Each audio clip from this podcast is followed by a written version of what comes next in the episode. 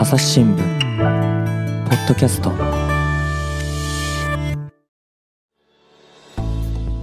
朝日新聞の安田恵子です。本日は沖縄那覇総局長の木村司記者と回線をつないでいます。木村さん本日もよろしくお願いします。はいよろしくお願いします。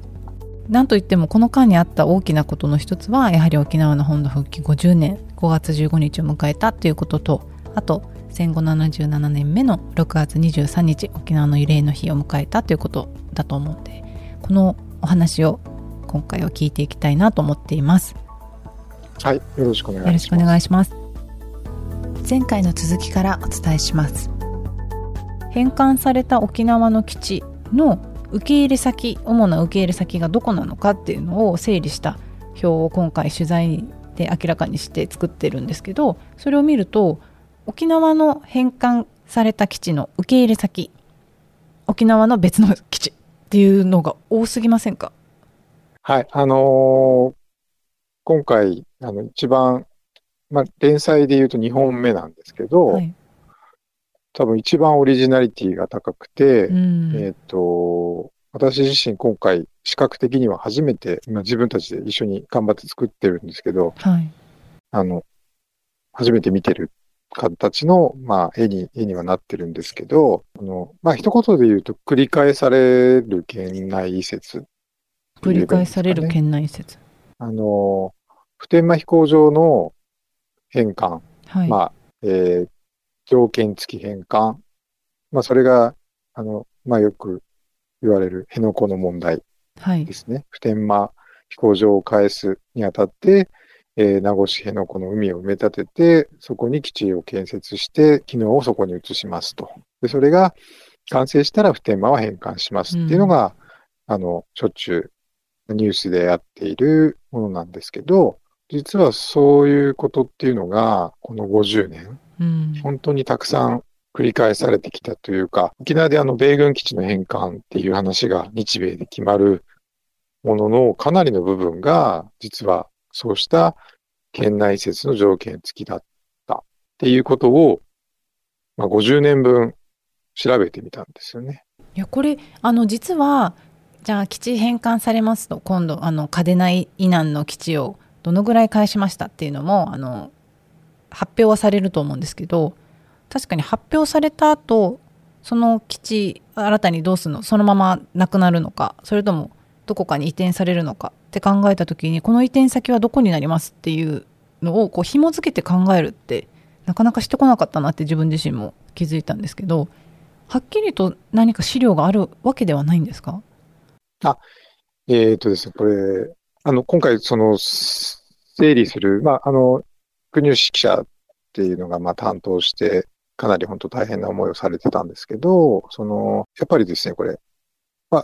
繰り返されてるなっていうふうに思ってきたんで、ぜひちょっとやろうって話をしたんですけど、調べていくと、返還合意っていうタイミングと、はい。その具体的に移転先、上移転先が決まってくっていうのはなんかこうズレが結構あって、タイムラグってことですか？はいはいはい。あの、何年、何ヶ月かとか何年後みたいな。うんうん。つまり、返還を決まった時は、じゃあ、えー、代替施設、まあ代わりの施設を作る条件に返還。うんうんうん。で、代替ってなって、それってやっぱり大きなニュースになるんですよね。そうですね。いくつ返還しますとか、まあ一番大きいのは普天間返還合意って言ったら、あの、全国ニュースにななったわけですけど、でその時にも条件がついてはいるんですけど、具体的な話が決まっていくのって、その後のこう時間をかけて決まっていくんで、結局どうなったのっていうことが、あの、トータルでは分かりづらいうんですねで、さらに、あの、これ整理も一定程度したんですけど、やっぱ全容はつかみきれないのは、その、じゃあ、ある時期に、これすごく、あの、仮にの話ですけど、1974年に、じゃあ、10の米軍基地を返還します。ほとんど条件付きですって合意しました。はいその条件っていうのが今具体的に決まっていきます。で、返還をすぐしたのもあれば、ずっと残ったままでやものもあって、じゃあ、その10年後、1984年に、また日米合意で、じゃあ12の施設を返還します。うんほとんど条件付きで、こういう条件付けてって言った時に、その12の中にその10のうちのいくつかが混ざってたりするんですよね。え上書きされてったり、新しいのが加わったり変化したりすることが積み重なってるんー、でな、るほど。で、その中のいくつかで言うと、1974年だったかな。あのーまあ、多くの人がその、那覇空港は来る、来たことある人はみんな使ってますけど、那覇空港降りてすぐのとこに那覇軍港っていうのが、港があって、ここの返還が決まったのは1974年なんですけど、はい。未だに返還されてないんですよね。その移転先が決まったのもだいぶ後で、すいません、ちょっと今すぐ出てこないんですけど、移転先今、浦添市って那覇市の隣に移すんですけど、はい。海に移すんですけど、そこの市長が、えー、一旦合意したのが2001年だったかな。1974年に那覇空港の那覇軍港の返還が決まったんだけど、その、受どこに移すかっていう話があって、移す先が決まって、でもそれが地元の市長がそれでいいですよっていうに、までに、一旦そうなるまでに、何年ですかね。まあ、ざっと25年近くはかかってるってことですよね。て、その後も、じゃあそこの海のこっち側に移す、こっち側に移す、あるいはその民間の開発計画とセットでどうするみたいなのがずっと続いて、未だに、だから、返還の目処、まあ一応時期は示されてはいますけど、動いてないっていうようなことが、まあ大小いろいろあるんで、うーんなかなかこう全容をつかむのが難しいというか。そうなんですね、はい確かに返還が合意された時っていうのは大きなニュースとして報じられるんだけれども実際に返還されるっていうのには本当に時間がかかるんですね。そうですね。はい。なんで、それを、まあ、ただやっぱり長い目でこう見てると、あ、これも県内施設、あ、ここの施設ってここに映ってたんだとうか、ん。あ、有名ななんかテレビで見たことあるのってなくなったけどどうなったのかって言ったら、あ、その、何何何キロか離れた別の町の近くの研修所の中に映ってるとか、なんかそういうのがよく聞くんで、ん。そういうことかと思って、まあ、調べていったら、本当にその、まさに繰り返す、返還という名の、基地の返還、あるいは返還、日米合意という名のもとで、県内移設っていうのが繰り返されてきてる。で、結果として、基地の返還はやってますよって、そもうそれはそれで大変な努力が、あの、努力がかかると思うんですけど、あの、ただそれで大きく進むっていう状況にはなってない。結果的には、あの、沖縄に米軍基地を押し込めている、過重にですね、状況を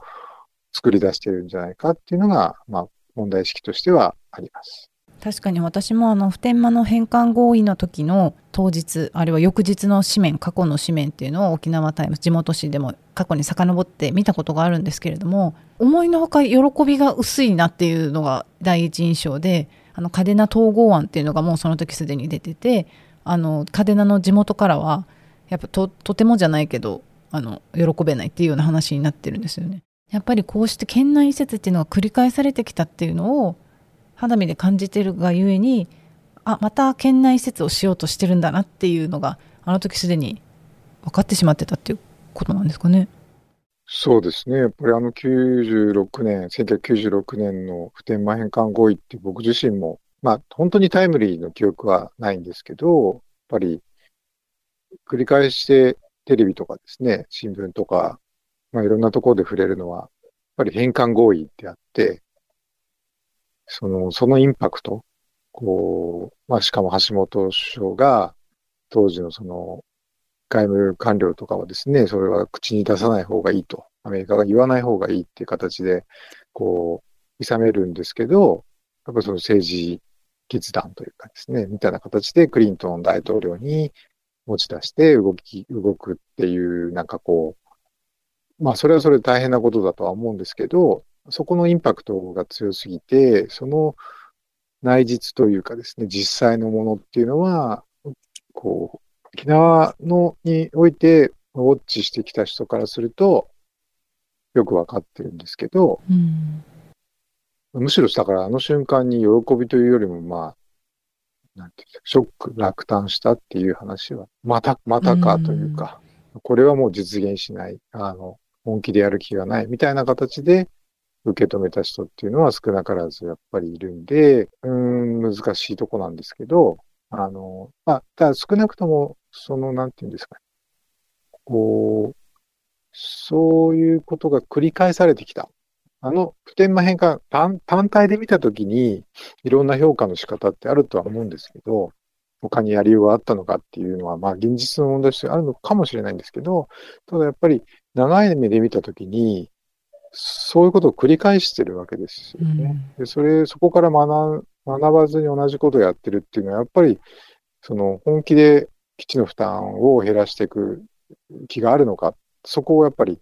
こうやって歴史を踏まえると、そこにやっぱり不信というか、疑いの目を向けざるを得ないっていうのが、まあ、今回よく見え、まあ、見えたこととしてはあります。うん復帰50年をまあ貫くテーマとして沖縄に日本社会はどう向き合ってきたのかっていう問いが一つあったと思うんですね。で今お話ししてもらったように繰り返される県内移設っていうのがあって沖縄の基地負担っていうのは重いままでそこにじゃあ日本社会はどう向き合ってきたんでしょうか？まあ、こことても大事な話なんです。とても大事なあ話で、あの、言い方難しいんですけど、その、一般的にというか、よく言われるのは、その無関心というか、うんあるいは見て見ぬふりとか、そういう言い方をされることもあるんですけど、あの、やっぱりその、今回ので言うと、やっぱり基地を見えないようにしたことで、こう関心を持ちたくても持てないようにかん、持てないような環境に、社会構造になってしまってるうんうんっていうことだと思うんですよね。だから、なんていうんですかね、誰かをこう、す責める感じな話では、あまりないのかなというふうに、まずそこちょっと抑えたいんですけど、誰かがあまりこう、悪いっていうことには単純にしない方がいいと思っていて、やっぱり本土から見えない、こう、遠ざける沖縄に基地を集中させるっていうことが、やっぱり、あの、日本政府にとっても、アメリカ政府にとっても、結果的にその日本国民一般にとっても都合が良かったんだと僕は思っていて、その、本土で基地に対して何か声が上がったら、それって簡単に全国に広がり、広がっていく、まあ広がりやすいんですけど、はい沖縄で何か声が上がっても、その全国に波及しづらいんですよね。それは、まあ、地理的な問題っていうのはやっぱ、どうしてもあると思うんですけど、まあそこにこう、押し込めておくと、その、当事者意識を多くの人が持たずに済んでしまいますし、自分事として考えるのはとても難しくなる。たとえ日米安保の、その、実態を支えるものだとしても、やっぱ意識するのはとても難しいんで、そういうような構造が多くの日本の、多くの日本の人たちにとって、こう、そう、あの、み、見て見ぬふりを、に、見て見ぬふりをするというか、こう、無関心でいられるような構造が出来上がってしまっていて、メディア自身もそれに気づいてない。うんだから、さっきその、沖縄への基地集中が、まあ、その意図的に作られたのかっていうような文脈の話があったと思うんですけど、はいそこは正直わからないんですよね。だけど、結果的にそういうことになっていて、それが維持されてるっていう、そういうし、今、そういう構造の中で我々は生きているっていうことが、まあ、どう向き合ってきたのかっていうと、あの、そのズレというかですね、ずれたまま、あの、ずれたままなんだけども、そのずれに気づいてないみたいな状態うん。なのかなと思っていて、まあ、あの、し記事の方で5月15日に書いたのは、その日本本土と沖縄で多くの人たちは違う景色を様々に見続けているのではないかって書いたんですけど、戦後史、日本の、我々あの、多く、まあ、沖縄でも義務教育で同じ同じように日本の戦後史習ってると思うんですけど、そこの、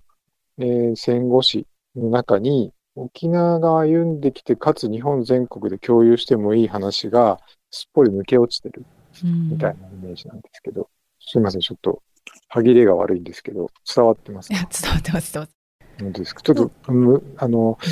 なんていうんですかね。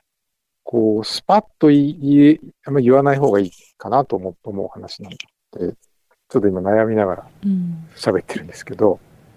なんかだけどあのーさっき560年代あるいは70年代にも本土に同じようにむしろ本土の基地負担の方が大きかった時代のいろんな写真を見るといやこれ沖縄じゃないっていうようなあの基地撤去を求めるような、えー抗議活動をしてたりとかあるいは戦闘機が墜落して市街地に墜落して大変な惨事になっている様子とか沖縄とダブル景色っていうのが確かに本土にも70年代ぐらいまではあったんじゃないのかなと思うんです。だけどそこの同じ似た景色を見てながら何がこうすれ違っちゃったんでしょうか？だから、まさにそこはですね、うんあの、目の前から、その、大元が消え、消えて解決すれば、やっぱり考えなくて済みますし、もちろん、その当事者の方たちが負った傷があれば、それはずっと残ってますし、実際、あの、米軍基地がなくなったところの地域で、かつて、まあ、家族が、あの、傷を負ったみたいな方に話を聞いたりすると、その、ずっとそういう痛みを抱えたままっていうのは、まあ当たり前のことなんですけど、でもその社会としてそれを共有して考えるっていうのは、考えなくて済む状態になってきますから、原因が取り除かれる形ですからね。うんうん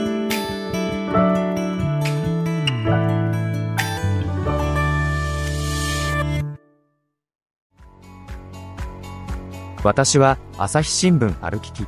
人工音声が伝える速報ニュースのポッドキャストです。通勤中でもお料理中でも運動中でも趣味の作業中でも何かしながら最新のニュースをフォローできます。あなたの知りたいニュースどこででも。朝日新聞歩きき。たった数分で今日のニュースをまとめ聞き。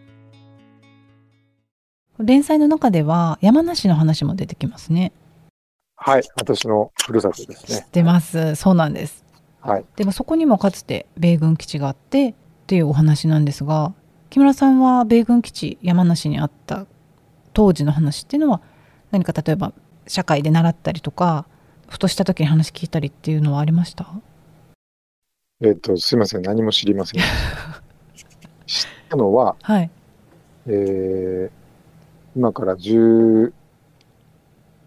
今2022年ですよはい。えっ、と、12、12、12、3、3、4年前ですかね。あの、うん最初に沖縄に赴任した時に、そうですかはい。えっ、と、話を取材したり、いろいろ調べたり、勉強したりしていく中で、あ実は沖縄にいる、まあ、沖縄にずっといるもんだと、ずっと昔からいると思ってたし、沖縄になきゃいけないんじゃないのかなって漠然と思ってたアメリカの海兵隊が、はい。実はもともとは戦後、日本本土に展開して、それが撤退する中で一部沖縄に移ってきたっていう歴史を知って、うん。で実はその最初に配備された先の一つが、その富士山のふもとだったっていうことを、まあ、知りまして、うんまあ、ショショ衝撃を受けたっていうのが、沖縄に来てからで、だから、山梨を離れてもう10年以上経ってからの話です。はい。それを知った時はなんだショック？ショックはショックですよね。そうだなまあだから、いだからまあ、いこれは一体どういうことなんだっていう、その地元にあったっていうこと以上に、やっぱり沖縄にずっといると思ってた米軍が、うんそもそも沖縄じゃなくて本土に、山梨だけじゃなくて、まあ、岐阜とかですね、大阪とか、いろんなところにこう、戦後はいて、それがまあ、反基地運動みたいなものが広がる中で、本土に、あ沖縄からあ、本土から沖縄に移っていったっていう、そこの経緯がやっぱ衝撃的というか、そうですね。まあ、だから、で、そういうのを知ってしまったんで、まあ、その後も10年以上にわたって、沖縄の巡る話は、取材は続けている現在ではあります。あの木村さんみたいにこんなに沖縄の問題をあの深く取材して追い続ける気力のある記者ってなかなかいないと思うんですよあの本当に沖縄出身の私でもちょっと一回離れたいっていう気持ちが持っちゃうぐらい大変な取材だしあの常に自分がそれにどう向き合うのかっていうのを問われ続けるその仕事だと思うんですよね。だけど木村さんがなんでこんなに沖縄に一生懸命熱心に取材してくれるんだろうと思った時にもしかしたらその山梨にもあったんだっていうのが山梨から沖縄に移ったんだっていうのがっていうのを知ったことで全く沖縄の話人事じゃないっていうかいやこれ自分の話だったわみたいにったのかな。そこにザザッと刺さって10年以上力が入ってるのかな。まあ、実はそうなんですって言えば分かりやすいんですけど、必必ずしも山梨にいたか、米軍が行ってそれが沖縄に移ったからっていうことが大きいかっていうと、そんなにそこは大まあ、それはあのショックっていうのは大きいんですけど、うんうん、それがこう取材を続けている原動力かっていうと、そこはそんなに関係ないですか。そうなんですね。うん、なんだろう、じゃあ原動力。要するに、沖縄のことっていうか、沖縄で起きている、沖縄を通じて、とか沖縄で起きている、まあ、今回書いたようなことって、自分たちの社会のことだし、はい、その自分が生きている社会、あるいは日本の、こう、いびつさだと思うんですよね。まあ、ちょっと、こう、硬い言葉になっちゃうかもしれないですけど、民主主義だとか、地方自治のあり方ですとか、その、なんだろう、安全保障を考えるにあたっても、やっぱり全部自分たちの社会、より良い社会になってほしいというか、より良い社会を作る一員として、やっぱり目の前にこんなにいびつなことが起きているのに、うん、それに、えー、気づ、多くの人は、なんていうのかな、あ、多くの人はっていうのはちょっと違うんですね。なんか、まあ自分が所属してる朝日新聞なんかも、それに十分、その起きてることと、その向き合い方の距離をすごく感じていて、うんうん、なんでこんな大変なことが、自分たちの、自分たちの社会でこんな大変なことになってるのに、それをなんでもっと向き合って考えて、と問いかけたりしないんだろうっていう、そこが大きいんじゃないかな。だから、その、それに向き合う起きていることと、その、まあ、まあ、ちょっと、こう、ぐ、愚痴めいた話になりかねないから、あの止めてもらっていいんですけど、はい、要するにその取材の体制とか、うん、このメディアとしての向き合い方、向き合う労力の変え方っていうものと、ここで起きている日本の問題っていうもののギャップ。うん、こんなこと起きてるんだから、もっと、もっとその人数かけたり、時間かけて、やっぱりあんなきゃいけないよねって思うけど、そうなってないから、じゃあそれに気づいてしまった自分は、もうやるしかないみたいな、そんな状態ですかね。なるほど。いや、でも、今こうやって話を聞いてても、その連載のタイトルにもなった基地はなぜ動かないのかってことなんですけどいや動かなさそうじゃないですか？簡単ではもちろんないですよ。ないですけど、その、なんだろう。やっぱり改めて気づいたというか確認したのは、その沖縄に基地がある状態っていうことに対して、基地が集中していることに対して、その、まあ自分もそうでしたけど、昔からそうだったとか、こう、軍事的にも歴史地理的にも避けがたいものだとか、うんうん、その、国際関係が緊張しているから、今そんなことを議論したらもう、日本の安全が保てないですとか、そういう、なんていうのかな、こう、固定観念というか先入観だったり、思い込みみたいなものが、やっぱりすごく強いと思うんですよね。うん自分の自戒を込めて言ってもそうなんですけど、丁寧に見ていくと、そういう側面はあるにせよ、それが全てではないことはよくわかっていて、その、米軍基地の展開、配置で、あの、やっぱいろいろ知っていくと、その軍事的な理由だけではなくて、そのお金の問題、アメリカからすればお金の問題がとても大きいですし、その、その世論、はい。地元の世論がどうあるべきか、受け入れてるのかどうかとかですね、そういうのも大きいですし、本当に様々な要因によって、あの、決まっていくわけですよね。っていう歴史的事実があって、で、にもかかわらず、なんかこう、軍事の論理が語られると、特にアメリカ側からそれを語られると、日本社会の多くの人たちは、なんか、それはもう、そうなんだ。じゃうんあ、しょうがないよね。っていうふうに、ど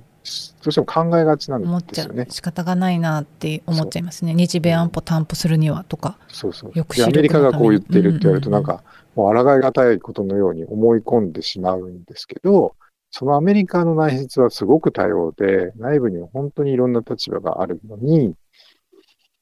こう、でもアメリカに頼るしか日本はもう生きていけないよねっていうところで止まってしまっていて、いや、そのことともっとより良い形を目指すっていうのは、あの、他国とアメリカの関係とか見ていくと、やっぱりいろんな形があるんで、うん。その、まあ、自分自身も本当にあのドメスティックな人間なんで、まだまだダメなんですけど、その、ちょっと視野を、まあ、歴史を知って、他国の現状を知って相対化していくとかっていうことをやると、もっとやりようがたくさんあるっていうのは、とか実際やってる国々があるとか、あの、思ってたのと全然違う景色が広がっていくっていうのは、あの、私自身は感じていて、だから、いや簡単なことではないですけど、あの、変わっていく可能性っていうのは十分あるっていうのが、今、私自身が、まあ、考えているというか、うん認識としてはあります。その沖縄の基地負担を減らすことが本当に今木村さんがおっしゃったようにできるんだとすればそのメカニズムを働かせるためには何が一番大事ですか？もちろん、あの、たくさんあるんですよ。それは、うあの、やっぱり最終的には政治が動かないとどうしようもないんで、政治家の方たちにもいろいろ新しい視点で考えていただきたいですし、あの、役人の方たちにもやっぱり、あの、プロとして担ってもらわなきゃいけないものはあるんですけど、まあ、私で一般の多くの、やっぱり、こう、なんていうんですかね、物事が動くときって、やっぱ世論がとっても大きいんうんですよね。で世論ってこう、なんていうんですかね。目に見えないですし、ましてやその、関心がない世論が、っていうよ実態がつかめないじゃないですか。はいだから難しいんですけど、やっぱり物事が動く瞬間っていうのは世論が高まったり、関心が上がったりっていうところが事態を変えていく。政治家とか役人の方たちの動きを変えていくっていうのはとても大きいんで、で、だとすれば、まあ、自分が言えることとすればメディアのありようというか、うんあの、メディア、まあ、朝日新聞、自分の立場とすれば朝日新聞として、メディアの一員として、あの、こう、いかにこう、そうしたもんだじゃない伝え方とか、うんあの、みんな忙しいですから、やっぱりこう、読んでいって程度面白くなきゃいけないと思うんですよね。あの、あ、そう、そういうことがあるんだって思わん思ってもらわないと、本当に世の中いろんな問題があって、日々皆さんそれぞれ忙しいんで、少しでもこう、読みやすいものだったりとか、関心を広げやすいものっていうことを努力しつつ、かつでもやっぱり本当に大事なところを捕まえる努力、まあ、うん。考えることであったり、取材を深めることであったり、まあ本当に資料を読み込んだり、本読んだりすることも、とか、いろいろ議論を戦わせるとか、そういう積み重ねで努力を積み重ねていくっていうのが、まあ自分としてできることかなというふうには思ってはいます。確かに今回ねその国吉記者が中心になって返還合意された基地っていうのがその後どうなったのかって追ってみた結果っていうのがあの分かったわけですけどこれっていうのもやっぱりある程度時間をかけてまとめたデータっていうのが復帰50年経って分かるものっていうのもまだまだあるんだなっていうのは今回私思ったんですけどまだ知られてないことまだ私たちが分かってないことっていうのがたくさんあるんじゃないかと思って新しい何かを調べてみるとかそういう努力も必要ですね。そうですね。あの、本当に知らないことばっかりというか、う驚きの連続で、あのーこう、研究者の方たちの蓄積とかもやっぱりすごくあありますし、こう、新しい、新しいことってもその、わかりやすいこうニュースに、あの、なんていうんですか、我々の、はストレートニュースって言い方しますけど、はい、こう、なんとかが分かったみたいなニュースにならなかったとしても、こう、背景とともにこう、問題意識を持ってやると、新しい事実として示せるもの、うん。あの、こう、点と点を結んで、まあ、線にして、あるいは目にしてみたいな形で、見えてた世界が実はちょっと違ってたよねっていうのを示すやり方っていうのは、というかやる、そういう意味でやるべきことっていうのは、あのーたくさんあるなというか、うん。今回やってみて、いろんなことにすごく、こう、沖縄のことが十数年関わってきたけども、この間、この一年半で本当に全く知らない世界が見えてる感覚がありますし、むしろ、いろいろ知ったがゆえに、あの、わからないことが、果てしなく広がってしまって、また追いかけ続けなければならないことが。あの、本当あの、こんなに、あ、これも、これも知りたい、これもわからない、これどうなんだろうっていうのが、これはまだやできるねっていうのがいっぱいあるっていうのは本当に、あの、正直なところとしてはありますね。うんあのー沖縄に米軍基地が作られるきっかけになったのが、まあ太平洋戦争、まあ、沖縄戦なんですけれども6月23日今年戦後77年目なんですが慰霊の日は木村さんはもう長くね木村さんも本当に沖縄取材されてるんで慰霊の日にあの沖縄本島南部の糸満市にある平和の礎にも当日に取材に行かれるっていう経験ももう何度もあると思うんですけど今年はどんな日を過ごしましたか？朝日新聞ポッドキャスト。